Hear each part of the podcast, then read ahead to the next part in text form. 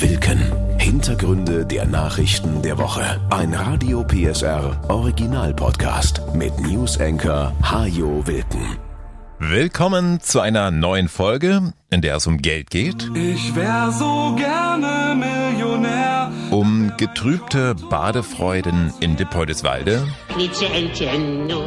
dir. Und um ein kleines rosa Schweinchen, das ganz am Rande etwas zu tun hat mit dem Rücktritt von Boris Johnson. Ich bin Pepper Woods.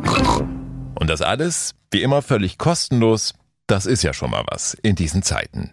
Denn die Preise steigen und steigen. Die Inflationsrate lag im Juni bei fast 80 Prozent. Das ist keine Schlagzeile aus der Zukunft, das ist die aktuelle Situation in der Türkei. Davon sind wir in Deutschland zum Glück weit entfernt, trotzdem müssen auch viele von uns den Gürtel schon seit Monaten enger schnallen. Auch eine Inflationsrate von nur, in Anführungszeichen, gut sieben Prozent ist kein Spaß. Kanzler Scholz hatte deshalb in dieser Woche zur konzertierten Aktion aufgerufen. Gemeinsam mit Gewerkschaften und Arbeitgebern hat er besprochen, was man tun kann, damit die Preise nicht immer weiter und immer schneller steigen. Wir wollen, dass alle Bürgerinnen und Bürger gut durch diese Zeit kommen. Schüler genauso wie Rentner, die Unternehmen genauso wie ihre Beschäftigten. Eine der größten Sorgen zurzeit die Lohnpreisspirale. Heißt, die Gewerkschaften fordern kräftige Lohnerhöhungen, um die massiven Preissteigerungen auszugleichen. Höhere Löhne allerdings führen zu höheren Produktionskosten und damit zu weiter steigenden Preisen. So schrauben sich die Kosten immer weiter in die Höhe und am Ende erleben wir tatsächlich türkische Verhältnisse mit Preisen jenseits von Gut und Böse. Eine Lösung haben der Kanzler und seine Runde in dieser Woche zwar noch nicht aus dem Hut gezaubert, bis zum Herbst will man aber abgestimmte Maßnahmen präsentieren, um die Inflation zu zügeln. Die Europäische Zentralbank hat ja bereits angekündigt, noch in diesem Monat den Leitzins leicht zu erhöhen. Das kann ein Baustein sein, um die Preisexplosion zu dämpfen, das allein wird aber nicht ausreichen. Denn dass die Preise derzeit so stark zulegen, hat nicht nur mit der Geldpolitik zu tun, sondern vor allem damit, dass die Nachfrage in vielen Bereichen deutlich größer ist als das Angebot. Russland liefert weniger Gas, Lieferketten sind noch immer wegen Corona gestört und in vielen Bereichen fehlt Personal. Das alles sorgt dafür, dass Dinge knapp sind und ihre Preise steigen. Beim Fleisch hat man in dieser Woche gesehen, wie schnell es auch wieder in die andere Richtung gehen kann. Nach einem Anstieg von gut 16 Prozent in den ersten Monaten dieses Jahres kosteten Schnitzel, Steaks und Grillwürstchen jetzt wieder etwas weniger, weil die Nachfrage gesunken ist. Abgesehen davon, dass immer mehr Menschen grundsätzlich keine tierischen Produkte mehr essen, war Fleisch zuletzt schlicht und einfach so teuer geworden, dass es bei vielen Familien seltener auf den Tisch kam. Und das hat die Preise nun wieder ins Rutschen gebracht. Angebot und Nachfrage auch in anderen Bereichen wieder ins Gleichgewicht zu bringen, auch darum geht es bei der konzertierten Aktion des Kanzlers. Über Nacht wird das nichts, bis zum Herbst aber will man sämtliche Maßnahmen so abstimmen und bündeln, dass sie auch tatsächlich eine Wirkung haben und nicht verpuffen wie der Tankrabatt. Die aktuelle Krise wird nicht in wenigen Monaten vorübergehen. Wir stehen vor einer historischen Herausforderung. Wie schwierig das wird, das haben wir in dieser Woche gesehen in Depoldeswalde. Dort hat eine Wohnungsgenossenschaft die Warmwasserversorgung für rund 300 Wohnungen eingeschränkt, um Energie zu sparen. Warmes Wasser kommt jetzt nur noch morgens, mittags und abends aus der Leitung. Zu anderen Zeiten und nachts bleibt das Wasser kalt und die Heizung bleibt bis September komplett aus. Wir wollen, dass unsere Mieter gut durch die Krise kommen, so die Genossenschaft. Denn Energie, die sie nicht verbrauchen, müssen sie nicht bezahlen. Und zu den Zeiten, in denen üblicherweise warmes Wasser verbraucht wird, soll auch weiterhin warmes Wasser verfügbar sein. Trotzdem sagt etwa Bundesbauministerin Clara Geiwitz, so geht's nicht. Was hier passiert, ist rechtswidrig. Auch Florian Bau vom Mieterbund Sachsen sieht das so. Eine Wohnung muss 24 Stunden am Tag mit warmem Wasser versorgt werden und wenn das nicht der Fall ist, dann liegt ein Mietmangel vor und dann habe ich als Mieter einen Anspruch gegen meinen Vermieter, dass dieser Mangel beseitigt wird und kann vielleicht sogar die Miete mindern. Dabei hat auch der Mieterbund durchaus Verständnis für die Nöte von Vermietern. Sie müssen zum Teil schon jetzt deutlich höhere Energiepreise zahlen als vor einem Jahr und bekommen das Geld erst mit der nächsten Nebenkostenabrechnung zurück. Doch selbst das ist kein Grund, den Mietern vorzuschreiben, zu welchen Zeiten sie warm duschen dürfen, so Bau. Das ist ganz wichtig, jetzt auch Brennstoffe zu sparen. Das ist auch uns als Mieterbund völlig klar. Aber da muss man mit den Mietern sprechen.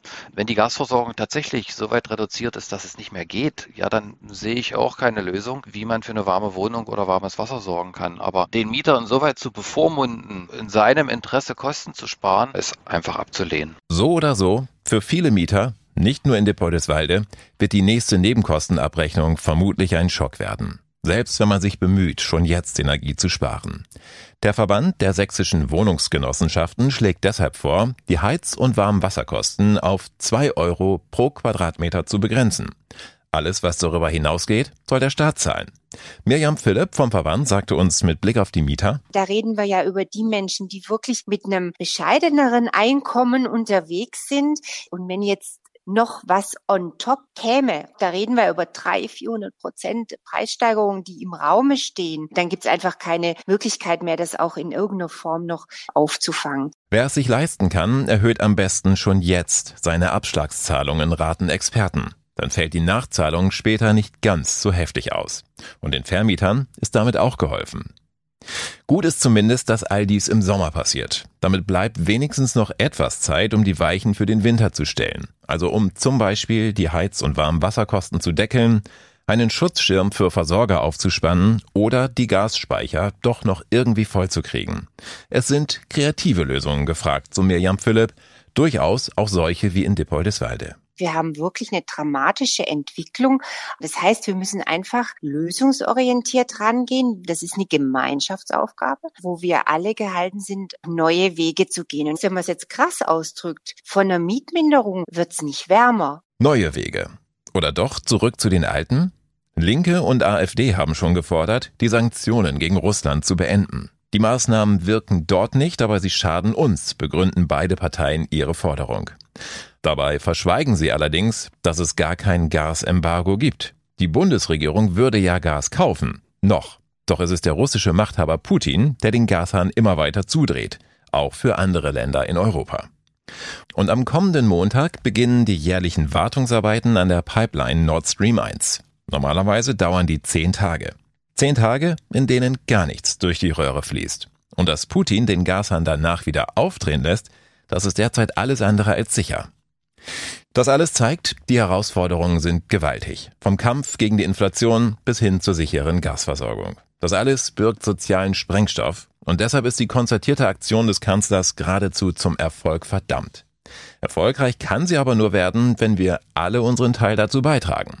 Mal etwas kürzer duschen, mit dem Rad zur Arbeit fahren, den Kühlschrank nicht zu kalt einstellen. All das kann tatsächlich helfen, dass wir besser durch den nächsten Winter kommen. Und billiger ist es allemal.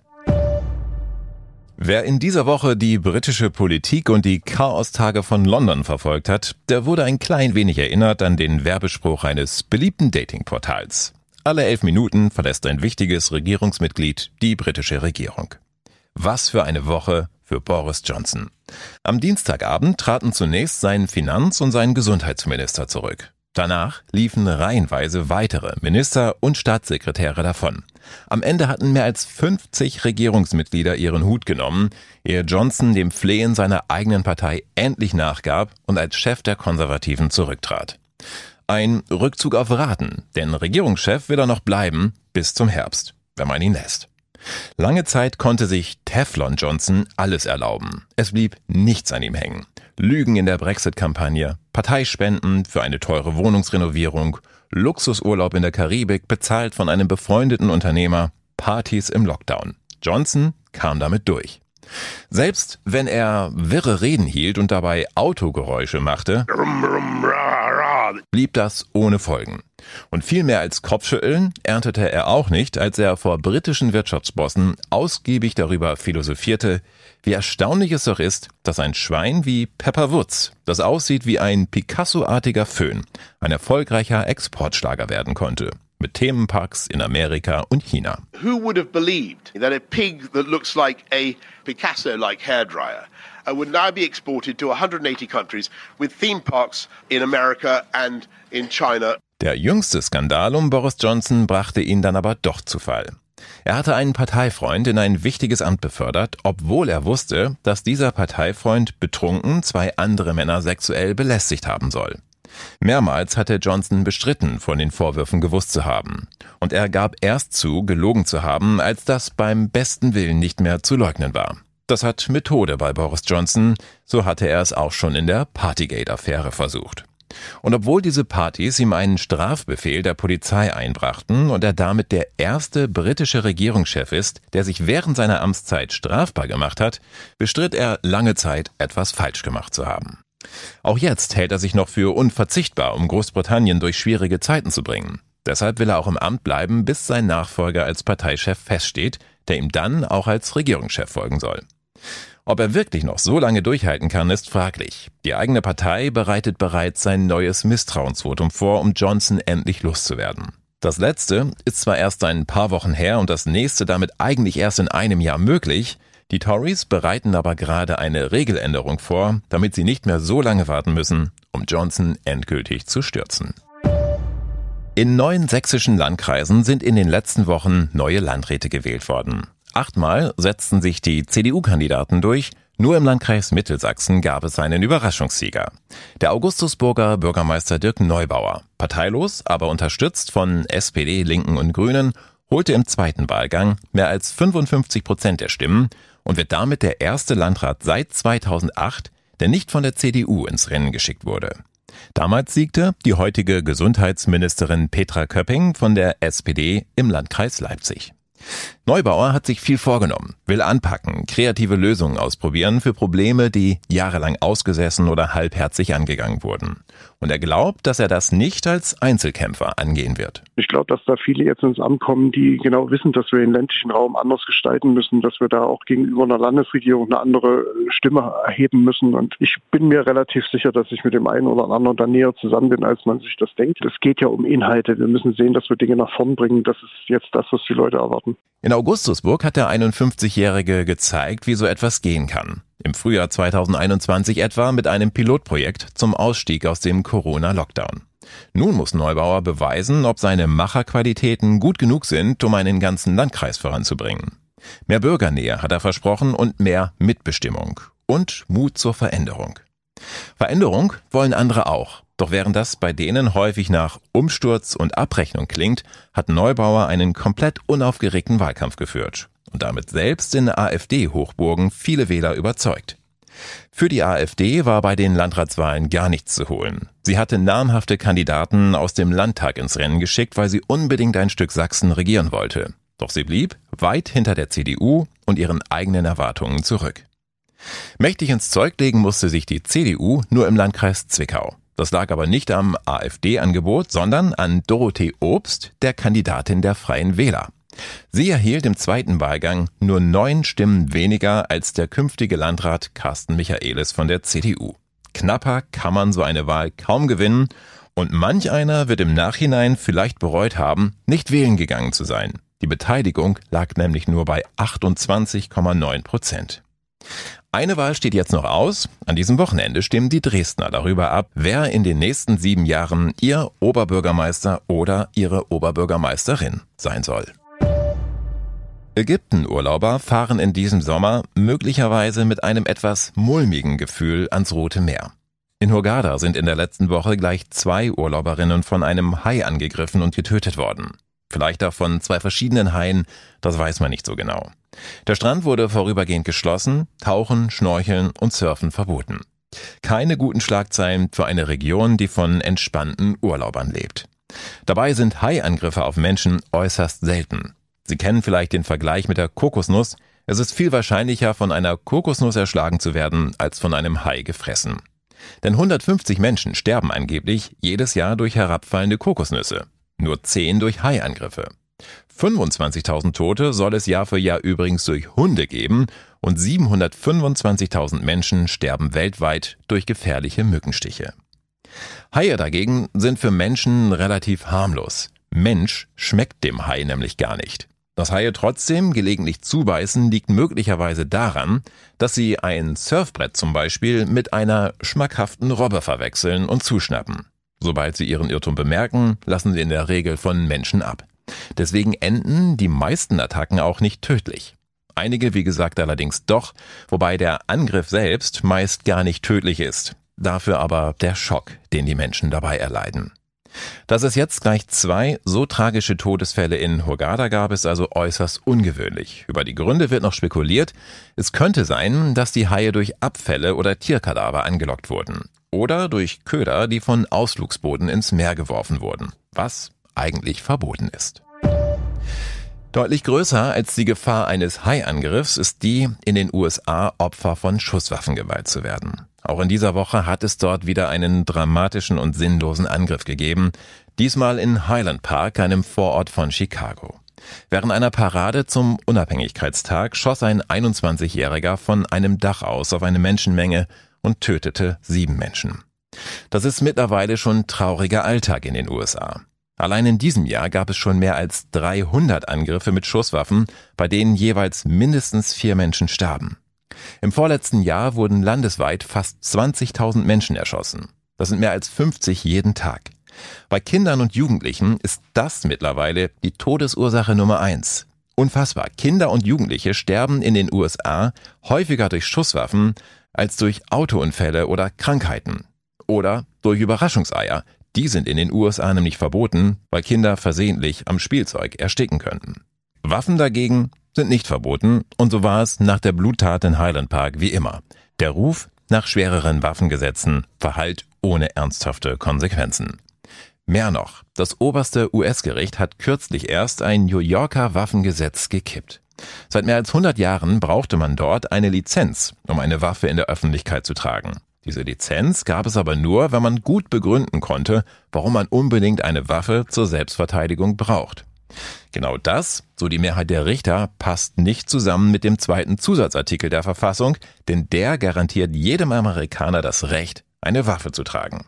Dieser Artikel stammt zwar noch aus der Zeit des Wilden Westens, doch noch heute sind viele Amerikaner der gleichen Überzeugung wie Ex-Präsident Donald Trump. Der einzige Weg, einen bösen Kerl mit einer Knarre zu stoppen, ist ein guter Kerl mit einer Knarre. Nächste Woche Donnerstag geht's los. Dann startet Sachsens erster Bus ohne Fahrer in den öffentlichen Probebetrieb. Der sogenannte Flashbus pendelt im Landkreis Nordsachsen künftig zwischen Rackwitz und der Schladitzer Bucht. Ein Fahrer sitzt zwar noch drin, muss aber nur eingreifen, wenn etwas Außergewöhnliches passiert. So Projektleiter Christian Hojas. Und das ist das Besondere an diesem automatisierten Projekt, weil das Fahrzeug halt sowohl automatisiert als auch manuell gefahren werden kann. Das heißt, wenn es jetzt ein technisches Problem gibt, kann sofort der Fahrer eingreifen und übernehmen. Busse, die wie von Geisterhand gesteuert werden, gibt es auch in anderen Teilen Deutschlands. Die haben in der Regel aber nur Platz für eine Handvoll Leute und bewegen sich in Schrittgeschwindigkeit von A nach B. Das Projekt in Nordsachsen geht weit über das hinaus. Der Flashbus hat Platz für bis zu 20 Fahrgäste und fährt bis zu 70 kmh schnell. Es ist halt kein Verkehrshindernis, so wie das bei manchen anderen Projekten der Fall ist. Und wir haben einen Linienbetrieb. Also wir sind ganz gewöhnlich im ÖPNV. Die Kombination aus Größe, Geschwindigkeit und Automatisierung, meines Wissens nach, ist es einmalig in Deutschland. Im Stundentakt wird der Bus zunächst immer von Donnerstags bis Sonntags zwischen dem S-Bahnhof Rackwitz und der Schladitzer Bucht unterwegs sein. Rund acht Kilometer ist die Strecke lang, vier Haltestellen liegen auf der Linie, auf der der Bus auch eine Bundesstraße überquert. Wenn alles nach Plan läuft, dann startet im kommenden Januar der reguläre Linienverkehr. Aber auch das soll erst der Anfang sein, so Landrat Kai Emanuel. Es geht es ja darum, dass im ländlichen Raum die Leute die Möglichkeit haben, auch von den kleineren Ortschaften zur S-Bahn-Station zu kommen oder ins Nachbardorf. Und bei diesem flexiblen System brauche ich natürlich viele kleine Busse, die sich im Raum bewegen und dort soll uns dann unser Flash einfach helfen. Im Jahr 2019 hatte der Landkreis das Flash-Projekt in Angriff genommen. Schritt für Schritt hat er Fördermittel beantragt und den Bus entwickelt, der nun mit Radarsensoren, Laserscannern und Kameras ausgestattet und außerdem per Funk mit einer Ampel verbunden ist. Tickets gibt es natürlich auch nicht mehr beim Fahrer, sondern an einem Touchscreen hinten im Fahrzeug. Und bis Ende August kann man natürlich auch das 9-Euro-Ticket nutzen.